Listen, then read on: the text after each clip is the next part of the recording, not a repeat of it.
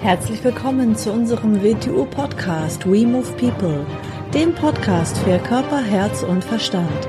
Wir sind Alfred Johannes Neudorfer und Rosa Ferrante Banera und in unserem Podcast beschäftigen wir uns mit den Themen persönliche Weiterentwicklung, Gesundheit, Kampfkunst, Philosophie und Menschsein.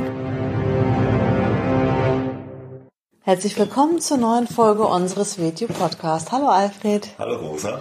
Heute haben wir ein spezielles Thema. Ja, hast du dir ausgesucht. Ja. ja, und zwar übers Träumen und Pirschen.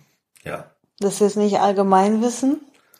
Ähm, interessiert vielleicht auch nicht jeden, kann vielleicht nicht jeder was mit anfangen, aber spezielle Menschen können schon sehr wohl was ja, damit anfangen. Einige Menschen werden es kennen, weil es ja den Carlos Castaneda gibt, der aus einer anderen, einem anderen Kulturkreis darüber geschrieben hat, weil es er für sich dort wiederentdeckt hat. Den meisten ist aber nicht klar, dass es auch sehr tief natürlich in unserer Kultur, in der asiatischen Welt, in der orientalischen Welt verwurzelt ist. Und das nächste wird sein, dass ich denke, was hatte das mit Wing Chun zu tun? Es hat sehr viel mit Wing Chun zu tun. Ja, vielleicht mal erstmal grundlegend, was meinst du mit Träumen? Da muss man sagen, was, was kann man denn unter Träumen verstehen? Natürlich gibt es das sogenannte Tagträume, das meinen wir nicht. Mhm. Es gibt das sogenannte Nachtträumen, das meiste davon auf jeden Fall, wo das Gehirn äh, Fragmente des Tages wieder weiterverarbeitet, das meinen wir auch nicht. Mhm. Es gibt heute den neuen Begriff lucides Träumen, das kommt der Sache schon etwas näher. Das ist in einer modernen Variante, wo man diese andere Art des Bewusstseins, oder ich sage lieber der Aufmerksamkeit wieder zu entdecken beginnt. Wenn man sich die Menschheitsgeschichte mal so anschaut, dann haben wir in weiten Phasen mit sogenannten Traumkulturen zu tun gehabt. Äh, ein Überbleibsel davon, nehmen wir die Australischen Aboriginals, sind natürlich eine Traumkultur. Ganz offensichtlich für sie, für sie ist das tägliche Erleben und das Träumen, das wir dann später noch präzisieren werden, gleichwertig. Man könnte fast sagen, das zweite ist wichtiger wie das erste. Und es hat ganze Kulturen gegeben, die die Welt in dieser Art beschrieben haben. Aus den Grund tun wir solchen Kulturen überhaupt nicht recht, wenn wir sie aus unserer Aufmerksamkeit beschreiben und erklären wollen, weil das gar nicht geht. Das sind Bereiche, weite Phasen des alten Ägyptens, es sind weite Phasen der alten südamerikanischen Kulturen und mexikanischen Kultur, es sind aber auch orientalische, indische und asiatische Kulturen gewesen. Das heißt, die einen anderen Bereich der Aufmerksamkeit, nennen wir es mal die zweite Aufmerksamkeit, also etwas, was wir in unserer täglichen Realität nicht wahrnehmen, wahrzunehmen, gelernt haben und sogar wichtiger war wie die Tageswahrnehmung. Mhm. Katzen sind auch zum Beispiel genau. in der zweiten die, Aufmerksamkeit. Die alten Ägypten waren, Im alten Ägypten waren die Katzen aus einem Grund heilige Tiere. Dass sie ja die Traumaufmerksamkeit, die zweite Aufmerksamkeit sehr stark bewertet haben und für sie Katzentiere der zweiten Aufmerksamkeit, ein Traumwesen. Wenn man, wenn man Katzen hat, weiß man, äh, drei Viertel des Tages schlafen sie. Nein, sie schlafen nicht, sie träumen. Sie leben in der Traumaufmerksamkeit. Und aus dem Grund, das war den alten Ägyptern bewusst und dass sie eine Kultur der Traumaufmerksamkeit zum Teil waren, waren für sie das die heiligen Wesen der Traumaufmerksamkeit, die Wächter der Traumaufmerksamkeit. Man sagt ja auch, die Katzen sind die Wächter des menschlichen Energiefeldes und das ist damit gemeint. Mhm. Aus dem Grund, dass der, der, arabische Raum hat das eigentlich von da übernommen, aus dem Grund hat auch im arabischen Traum die Katzen einen sehr hohen Stellenwert. Braucht man sich ja nur Aussagen von Mohammed oder von Sufi-Meister Jalaluddin Rumi anschauen. Mhm. Und aus dem Grund viele, viele Sufi-Meister immer Katzen hatten. Und wir haben auch ein Video-Podcast, nee, eine Episode über Katzen. Ja, es wird sicher noch irgendwann einen zweiten geben. Ja, da gehen wir da auf das Thema Katzen noch ein bisschen weiter ein. Ja, also gut, das zum Träumen und es gibt einen ganz tollen Film. Inception, ja. Filmempfehlung. Sicher einer meiner mhm. Lieblingsfilme, ja. der ist wirklich sehr gut, er eine Variation des Träumens sehr gut darstellt. Darüber werden wir dann später im Podcast noch ein bisschen reden. Aber zuerst weiter, was ist eigentlich unter Träumen also gemeint? Äh, wir, wenn wir auf die Welt kommen, könnte man sagen, sind wir praktisch Traumwesen. Was ist? Wir lernen wahrzunehmen, aber wie wir wahrnehmen und was wir wahrnehmen sollen, haben wir noch nicht gelernt. Das erlernen wir erst durch unser Umfeld. Dann kommen wir dann zum Birschen, weil Birschen heißt, eine Welt erfahrbar machen. Träumen heißt, eine Welt wahrnehmen. So was. Jetzt können wir sagen, wir nehmen eh alles wahr, was ist. Naja, da werden wahrscheinlich viele Menschen und viele Kulturen, die es bereits gegeben hat, ganz laut sagen, nein, lieber Mensch, das tust du nicht. Mhm. Wir nehmen das wahr, was wir erlernt haben wahrzunehmen, was wir also erlernt haben, uns zu erbirschen. Mhm. So, wenn wir jetzt das, was wir wahrnehmen, als eine Phase der Aufmerksamkeit nehmen, die wir erlernt haben, nennen wir es erste Aufmerksamkeit, und dann mal annehmen, dass es einen viel, viel größeren Bereich kriegt, den wir nicht erlernt haben wahrzunehmen, nennen wir das mal zweite Aufmerksamkeit. Und ist das, das, denn das Unbekannte? Das ist das Unbekannte. Oder Unterbewusstsein? Das, nee, Unbekanntes. Un, Unterbewusstsein könnte man sagen, ist eine Phase des Unbekannten, aber es ist nicht das Unbekannte. Weil Unterbewusstsein könnte mir sagen, ja, du hast dein eigenes Unterbewusstsein, ja schön, mhm. aber dann gibt's ja auch noch ein Unterbewusstsein ein Kollektives, Ganzen, ein ja. Kollektives. Dann könnte man sagen, dann wird es eine kollektive Müllhalde geben, dann wird es ein Kollektiv das, das geben, mhm. dann wird es einen großen Bereich, den größeren Bereich, den wir nie wahrnehmen gelernt haben, von dem wir gar nichts wissen und aus dem Grund nicht wahrnehmen. Das nehmen wir die zweite Aufmerksamkeit. So, vielleicht, wenn wir Aufmerksamkeit genug hätten und es erlernen würden, könnten wir Bereiche davon wahrnehmbar machen. Schon sind wir bei der zweiten Aufmerksamkeit. Natürlich können wir das nicht gleichzeitig tun mit der ersten Aufmerksamkeit, in der wir drinnen stecken. Aus dem Grund kann man solchen Training, Training auch ja sehr gut in der Nacht beginnen, beim Schlafen. Aber nur sich hinzulegen, passiert es natürlich nicht. Das sind wir, wo das lucide Träumen experimentiert.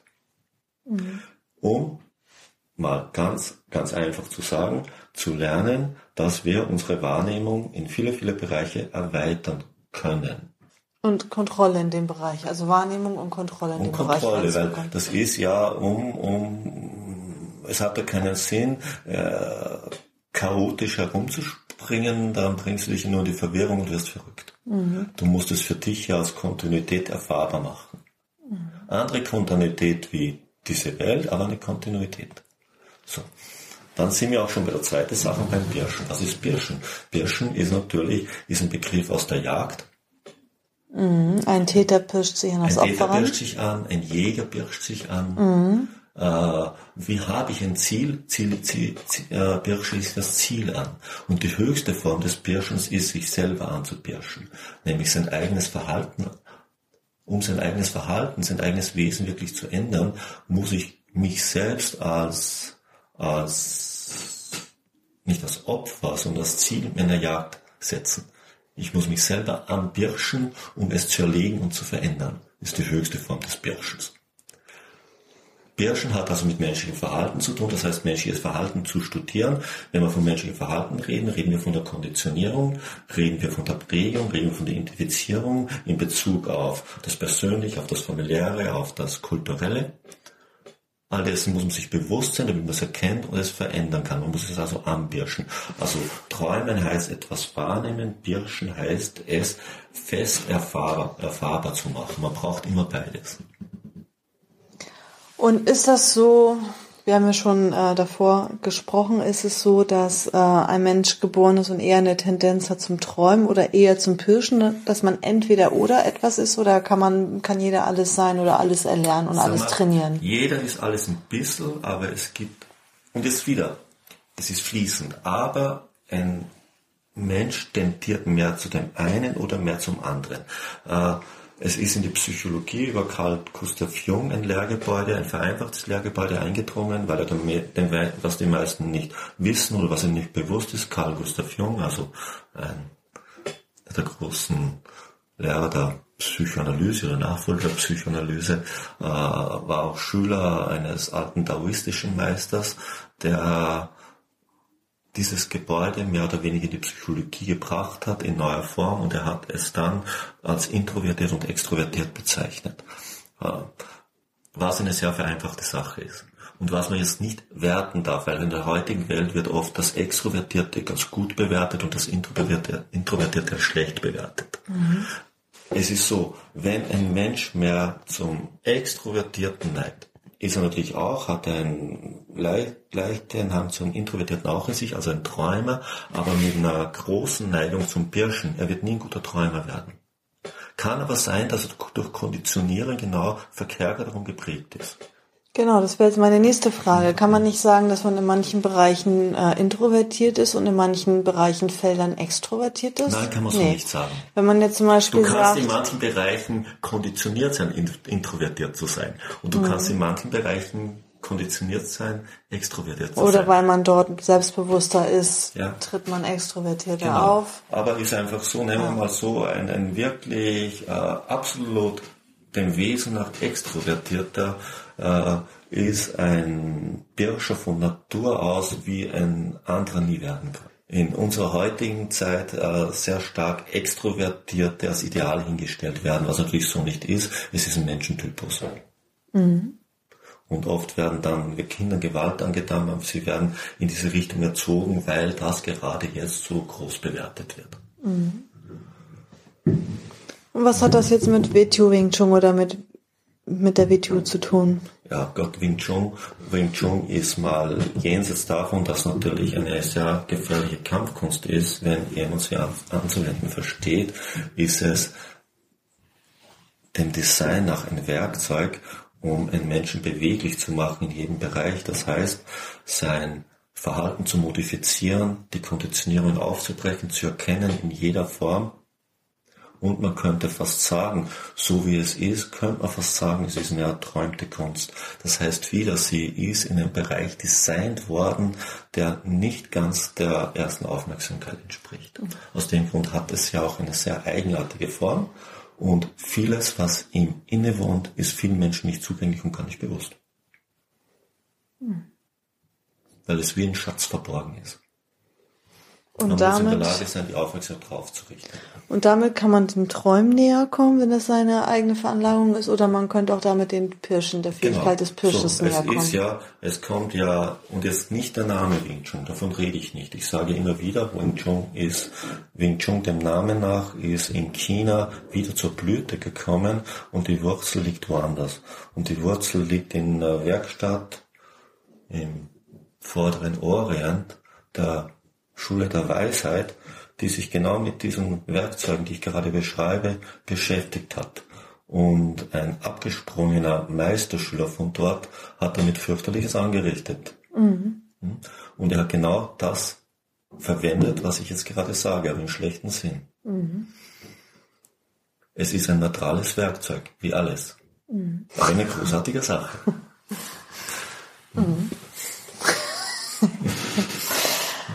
Kannst du vielleicht noch was äh, zu der Bedeutung von Inception zu dem Film sagen? Das ist ja eigentlich ein Traum in einen Traum in einen Traum und es geht auch ein bisschen darum, dass man jemand anderen einen Gedanken oder einen Samen einpflanzt, dass er selber so beginnt, sich zu verhalten und zu fühlen und zu denken. Etwas, der, der, Film ist sehr gut, es ist etwas dargestellt, äh, womit auch bereits experimentiert wird und was die alten Kulturen auch immer überliefert haben und auch in anderen Weisen überliefert ist, dass man gemeinsam träumen kann, dass also Menschen gemeinsam in einem gemeinsamen Traum beabsichtigen können und innerhalb dieses gemeinsamen Traumes agieren und ihn erfahren. In diesem Film ist es schön dargestellt, dass man, dass man in ein Bewusstsein, in einen Traum eindringt und in tiefe Bereiche des Bewusstseins des Menschen hineingeht und dort tief sitzende Glaubenssätze, nämlich die tiefsten, die er hat, im allertiefsten sucht und ihn auszutauschen und zu verändern beginnt. Jetzt muss man eines dazu sagen, Träume sind keine abstrakten Sachen, aus dem Grund existiert in ihnen nicht eine sprachliche äh, Darstellung und Interpretation und Erklärung, sondern es ist alles in Bildern und Symbolen gefasst in einem Traum. Aus dem Grund werden die tiefsten Glaubenssätze in Symbolen und in, in, in Dingen auftauchen, die natürlich sehr, sehr verborgen sind. Und das ist in diesem Film sehr schön dargestellt. Ist es denn eigentlich denn Magie oder ist es denn... Ich würde es nicht Magie nennen. Schau, äh, wir kennen den guten Spruch, jemand eine Idee einpflanzt. Ja. Vielen Menschen wird etwas eingepflanzt im schlechten Sinne, ohne dass es ihnen bewusst ist.